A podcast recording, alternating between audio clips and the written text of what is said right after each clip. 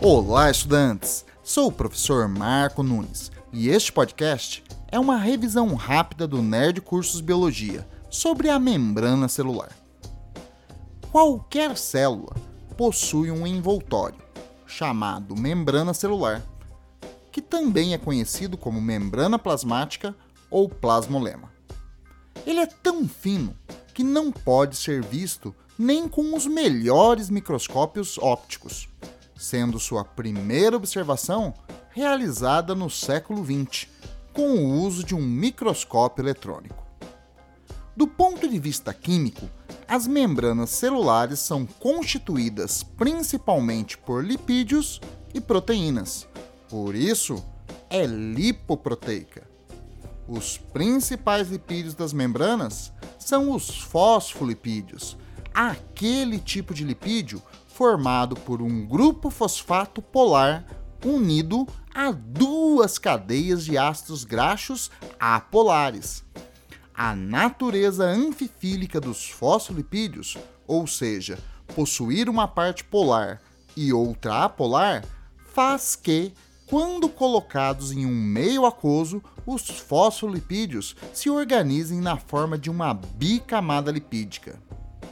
As proteínas da membrana são encontradas associadas à bicamada.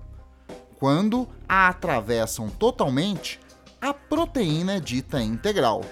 Quando se apoia sobre um dos lados da bicamada, é considerada periférica. Os fosfolipídios e proteínas da membrana geralmente apresentam grande mobilidade. Por isso, pode-se dizer que a membrana é fluida. Esta organização molecular das membranas ficou conhecida como modelo mosaico fluido.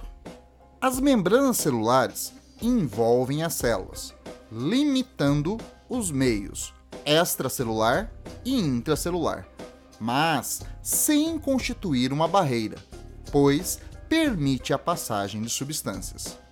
Apesar de ser permeável, a membrana controla a passagem de algumas substâncias. Então, dizemos que a permeabilidade na membrana é seletiva, ou que ela é semipermeável.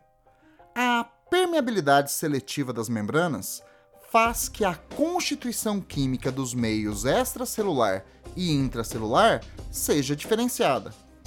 Faz com que a membrana exiba uma polarização, com a superfície externa sendo positiva e a interna negativa.